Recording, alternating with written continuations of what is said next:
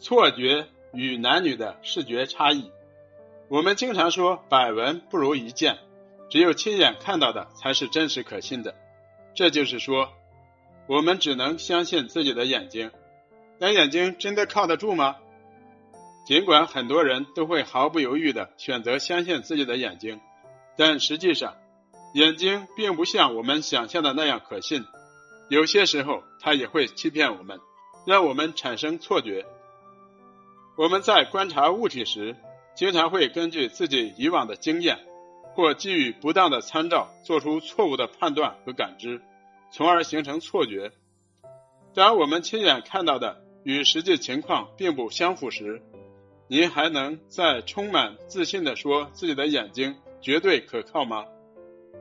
在现实生活中，我们遇到的错觉的例子并不少，比如说法国的国旗。我们都知道，法国的国旗有红、白、蓝三种颜色组成的，但很少有人知道这三种颜色的组成比例。很多人都觉得这三种颜色的面积是相等的，不过真实的情况却并非如此。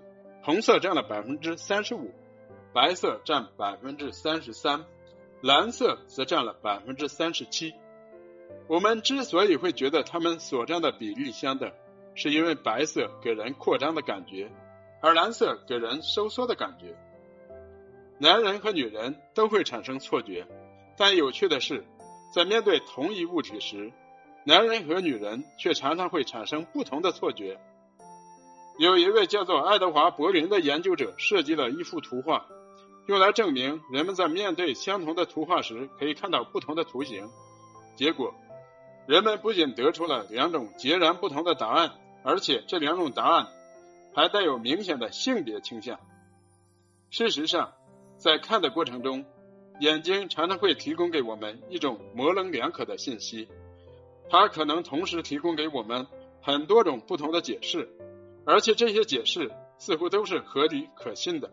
所以，我们很难从眼睛提供的众多信息中找到一个确定的解释。不过，真实的情况是我们并没有筛选信息的苦恼。我们看到的通常都是一种现象，我们得到的解释也都是确定唯一的。这又是怎么回事呢？原来，我们的大脑早在信息输出之前，就已经对各种输入的信息进行了综合的分析，然后给出了一个最为合理的解释。从视觉产生的过程来看，我们最终看到的物体。